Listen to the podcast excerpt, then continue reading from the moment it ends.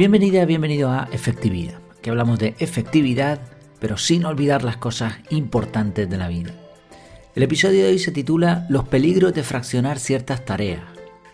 Una de las máximas de la productividad, y la habrás escuchado un montón de veces, es que si te enfrentas a una tarea grande, divídela en porciones más pequeñas. No es lo mismo que te digan que tales, que, que cortes eh, los árboles de un bosque, no es lo mismo eso que te digan corta un pino y después otro y después otro y después otro. Entonces dividir en porciones pequeñas es eso de divide y vencerás. Ahora bien, aunque hay muchísimas ventajas en dividir o fraccionar las tareas grandes, en ocasiones puede ser un error. ¿Por qué? Vamos a verlo en este episodio. En principio hay que decir que la mayoría de las tareas se pueden dividir en subtareas o tareas más pequeñas. Voy a poner un ejemplo para que se entienda desde el principio.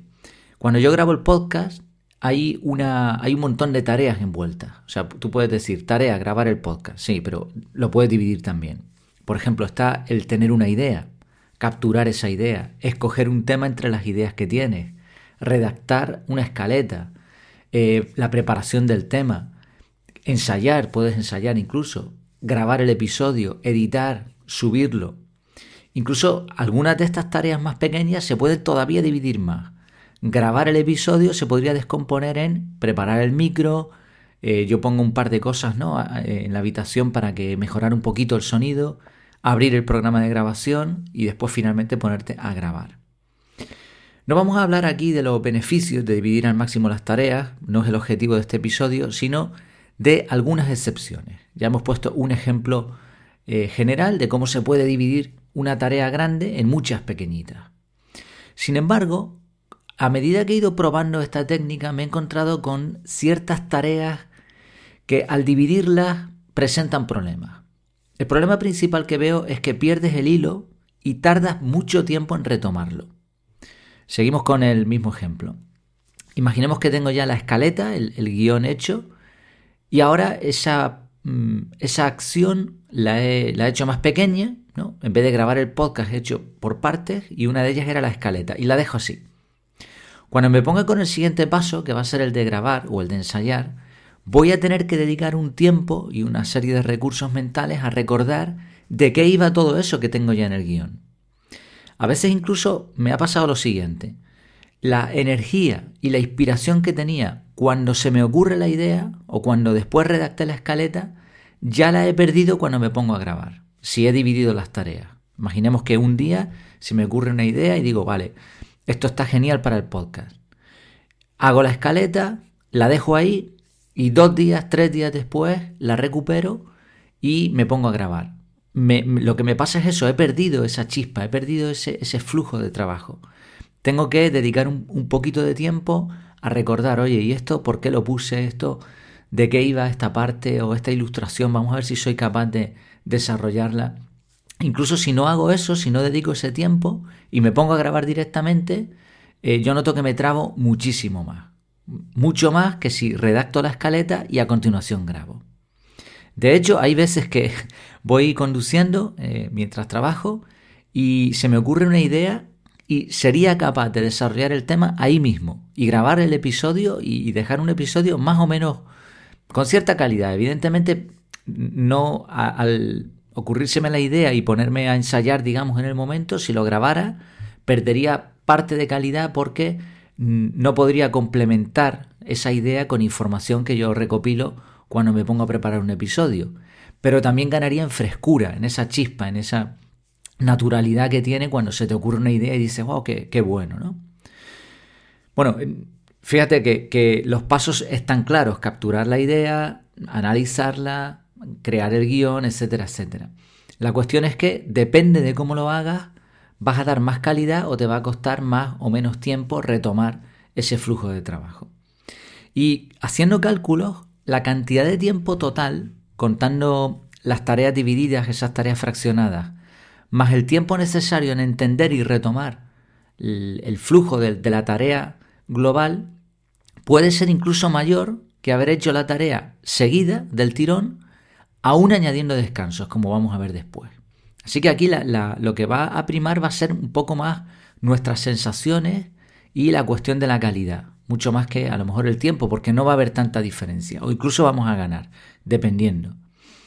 Hay otras tareas, he puesto el ejemplo del podcast, pero hay otras tareas donde puedes fraccionar la tarea en tiempo, por bloques de tiempo, pero no como acción. Pongo un ejemplo. Un libro. Leer un libro no es algo que tú puedas fraccionar. Podrías decir, bueno, pues leo dos páginas al día o leo un capítulo, pero realmente cuando leemos es mucho mejor leer de forma orgánica. Entonces, la forma de fraccionar aquí sería por bloques de tiempo. 15 minutos cada noche, 30 minutos eh, por la mañana, cada día, de lunes a viernes. Lo que estamos haciendo es fraccionar la tarea por bloques de tiempo y darle una periodicidad, dejar pasar un tiempo entre fracción y fracción. Si lo hacemos así, ok, todo va bien. Tú lees un libro todas las noches, no hay ningún problema. Pero imagínate que el mismo libro, en vez de leer una vez al día, lees una vez por semana. O incluso dejas varias semanas sin leer. ¿Qué te va a ocurrir? Que ya no sabes ni de qué va el libro. Y si encima lo has mezclado con otros libros, pues no pasa nada, es lectura orgánica, eso está muy bien. El problema es que vas a gastar un tiempo en volver a ese flujo, a esa idea general que traía el libro. Y si es un libro técnico, pues imagínate. Claro, si te paraste en un capítulo, lo simplificas más. Pero si no lo hiciste así y es una historia y te paraste en una página cualquiera, se va a quedar ahí esa historia inacabada y cuando la tengas que retomar vas a tardar un tiempo. Si es poco, como decimos, si es de día a día, no hay problema, pero si espacias demasiado esa periodicidad, puedes tener problemas. ¿Dónde, ¿Cómo se podría mm, resumir esto? ¿Dónde está el problema que surge con ciertas tareas? Pues estaba pensando en un ejemplo que pudiera servir y se me ocurrió el de la patineta. Aquí en Canarias le dicen Sky. Una patineta, no estas eléctricas, ¿eh? las eléctricas, eso ya eso es otro tema. La de toda la vida que, eran manuales, por decirlo así. Tú tenías que sacar una pierna a un lateral y darle ahí unos empujoncitos. ¿Qué ocurría? Que si tú le dabas varios impulsos seguidos, la patineta cogía velocidad, siempre pensando que estamos en llano. Tú puedes estar unos segundos sin impulsarte porque llevas inercia. Pero si esperas mucho tiempo, pierdes esa inercia y la patineta se para. Y ahora vas a tener otra vez que darle unas cuantas patadas al piso. Creo que lo mismo sucede con muchas tareas. Tienen, cada tarea tiene una inercia. Hay tareas que requieren una forma de trabajo y hay tareas que requieren otra. Entonces hay que tener en cuenta la inercia de cada tarea. Algunas se van a poder dividir y hacer en momentos distintos sin que se pierda tiempo en retomar el ritmo, sin ningún problema. Otras, como hemos visto el ejemplo de leer un libro, necesitan una periodicidad y que no se espacien demasiado los tiempos. Y en el caso de otras tareas, como puede ser grabar un podcast, hay parte de esa tarea que sería más rentable hacerla de un tirón. Ahora bien, realizar una tarea de seguido tiene otro problema.